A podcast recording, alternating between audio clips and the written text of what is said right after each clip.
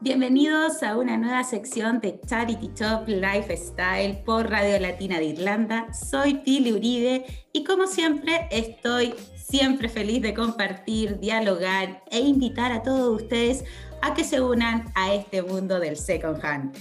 Le den una segunda, una tercera vida, las vidas que quieran a esos productos que ya existen, porque nosotros estamos pro el reuso.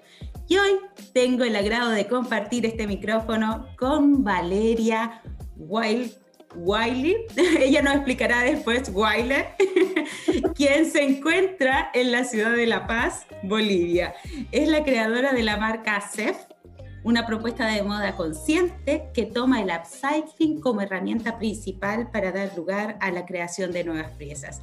Así que muy bienvenida Valeria, muchísimas gracias por tu tiempo y la corrección del apellido enseguida me la tienes que hacer.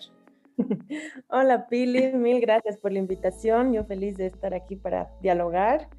Y bueno, mi, mi apellido es Wilde, lo decimos así en Latinoamérica, pero es como Wild, como Oscar Wilde. Ah, mira, que está aquí muy cerca de mi casa, ¿ah? que está aquí su estatua. ¿Cómo, ¿Cómo, está todo por allá? ¿Cómo va Bolivia? Eh, ¿Cómo has vivido este, este periodo un poco raro de pandemia, me imagino, para todos en realidad? Sí, está aquí un poco complicada la situación. Bueno, por la pandemia está un poco más tranquilo todo, pero se vienen las elecciones el próximo domingo, así que va a haber como una se espera una convulsión acá en Bolivia. Bueno, estamos, creo que estamos en eso igual. Nosotros tenemos un plebiscito el 25 de octubre por si ah, se aprueba o se rechaza una nueva constitución. Imaginarás que también eso tiene los aires un poco condensados.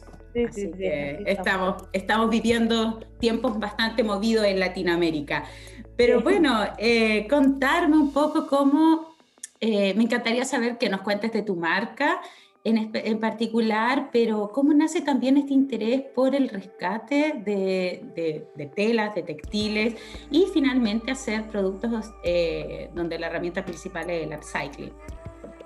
Sí, te cuento. Em, bueno, yo empecé con mi marca en 2013 con una amiga porque nos gustaba muchísimo ir a la Feria del Alto. La Feria del Alto está en La Paz y es una de las ferias, es la feria más grande en Latinoamérica de ropa usada.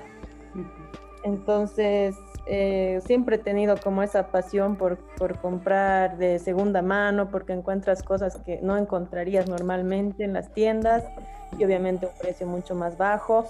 Entonces, el 2013 empecé a hacer esto con una amiga, que era obviamente algo mucho más simple de lo que hago hoy en día, eh, como que interveníamos un poco las prendas y las vendíamos.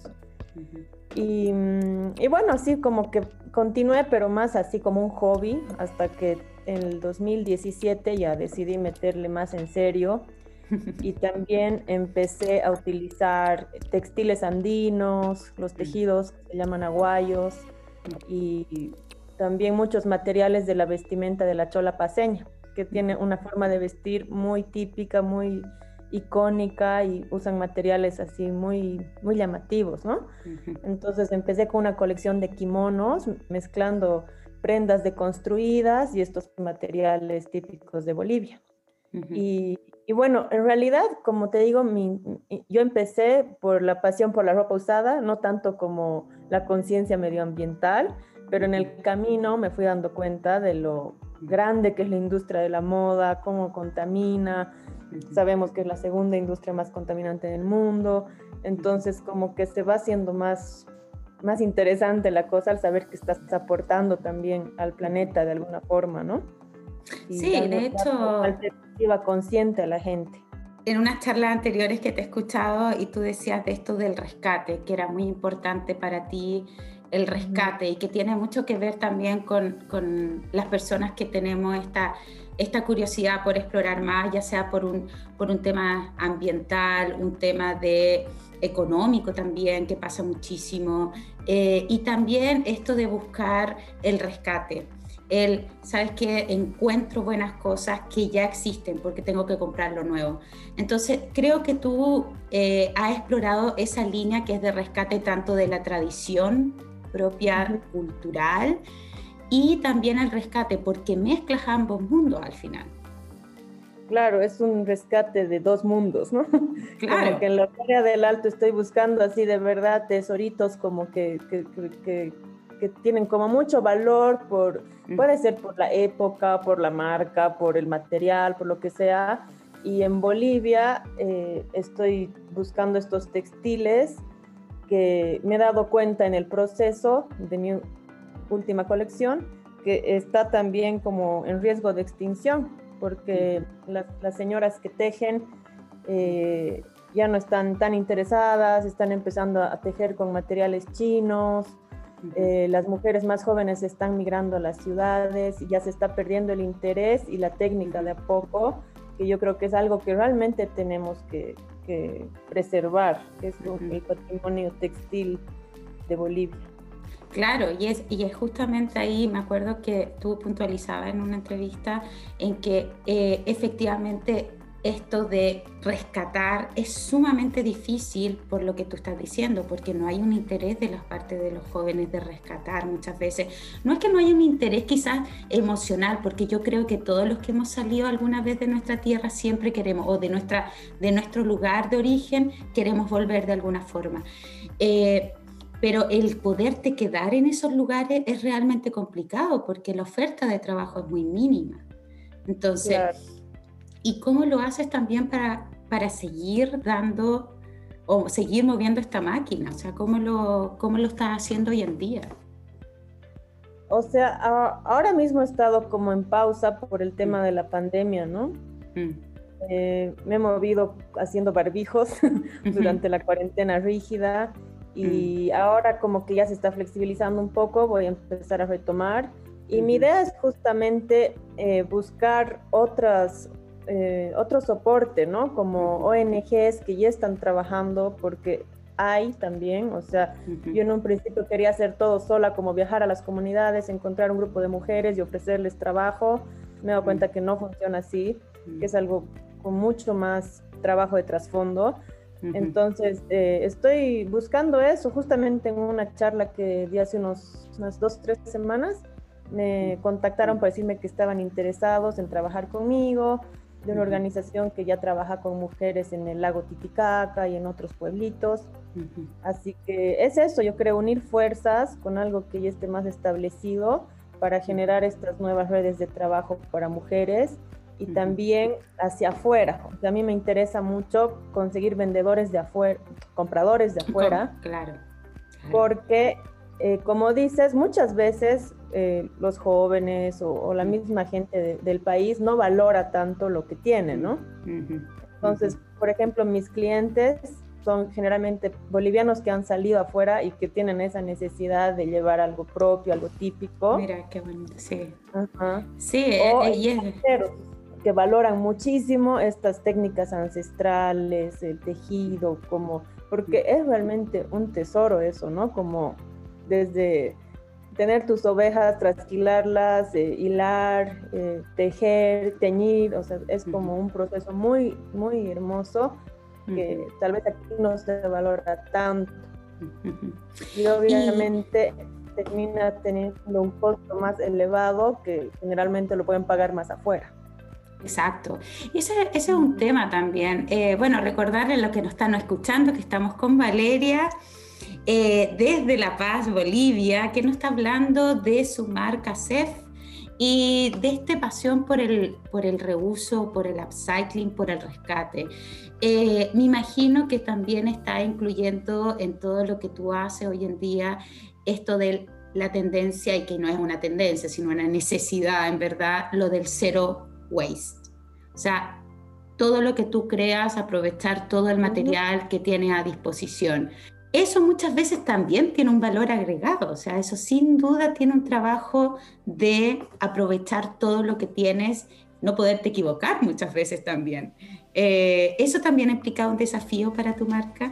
a ver, esto del Zero Waste a mí me encanta porque te da nuevas oportunidades también. O mm. sea, yo con los materiales que me quedan hago scrunchies o hago eh, limpiadores faciales, o sea, como que igual vas ampliando un poco tu oferta. Muchos de los barcos que he sacado en la cuarentena han sido de saldos de telas, ¿no? O sea, esto que has hablado del error, a mí me encanta trabajar a partir del error, o sea, no es como que no te puedes equivocar, sino que más bien si te equivocas sale algo mejor aún. Ah, sí, bueno, eso, eso, eso ya de diseñadora, porque yo creo que en, mi mentalidad como ya corté y la super fregué, en verdad. Yo me acuerdo, la primera colección teníamos un pantalón que justo la que era mi socia en ese tiempo lo quemó y fue un escándalo, nos peleamos y luego nos dimos cuenta que podía salir algo mucho mejor si aceptábamos el error, lo cortábamos, lo volvíamos un short y ya está, digamos, ¿no?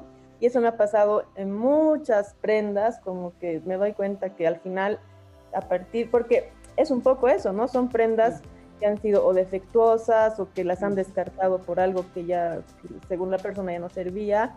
Entonces es encontrar más bien el valor en, ese, en esa falla, en ese error y reinventar a la prenda. Entonces un poco se basa en eso mi trabajo. Una de mis colecciones se llamaba Glitch, justamente por eso.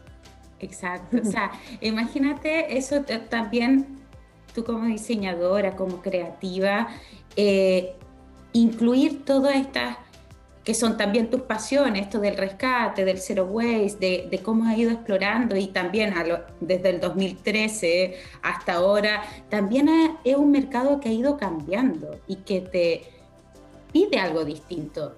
¿Tú crees que eh, hoy en día la gente está buscando más este tipo de productos? O sea, yo, yo, yo quizás vivo en esta burbuja que creo que sí, pero tú como diseñadora, ¿cómo lo ves?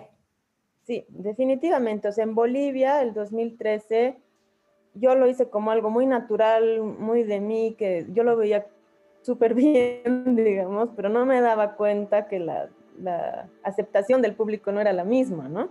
O sea, tiempo después, amigas me contaron que en el lanzamiento la gente decía, ay, no, qué asco, de cómo, ¿por qué está vendiendo ropa usada?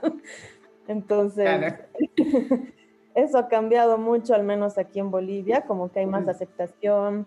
Eh, yo era una de las únicas marcas que hacía eso en Bolivia esa época y ahora eh, las, casi todos los, los, nuevos diseñadores incluyen de alguna forma esta, tal vez no, solamente upcycling, pero sí alguna manera sustentable de hacer moda, porque ya es, o sea, ya estamos viviendo muy de cerca como el calentamiento global, todo lo que está pasando a nivel ambiental, entonces ya es una necesidad que, cada, que se diseña a partir de la sustentabilidad, ¿no es cierto?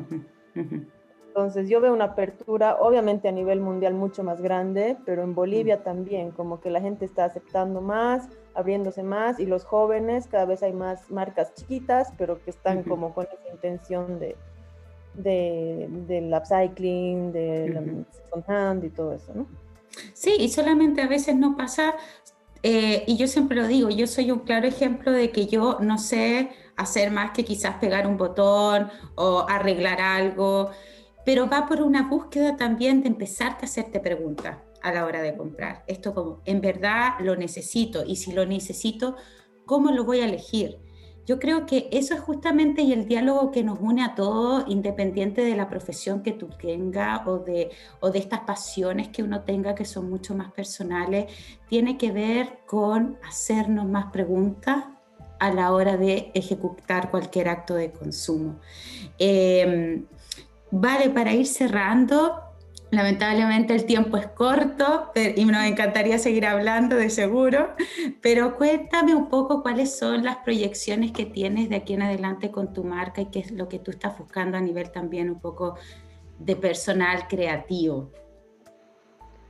Bueno, me gustaría seguir explorando justamente con los textiles andinos, es algo que tengo muy pendiente y que quiero seguir hacia ese lado. Eh, seguir obviamente con la deconstrucción, con el upcycling y mm, también ir uniendo fuerzas. Justamente la, la, charla que tuvimos con los suprarrecicladores que, que se han armado a nivel Latinoamérica, eh, estamos como viendo de hacer cosas juntos para mover y dar a conocer igual el, el movimiento. Entonces, eso, ¿no? Como me parece súper importante unir fuerzas desde Latinoamérica también, porque es otro mundo, otro contexto y, se, se, vive esto de la ropa usada de otra manera, ¿no? Somos los que recibimos, no los que estamos generando tanto el, el, el sobreconsumo. Exacto, y también lo que tú decías, y, y, para ir cerrando y dejar esa, esa, ese interés a todos los que nos escuchan y nos siguen, es justamente el dejar de concebir la ropa usada como algo que está cochino, está en mal estado.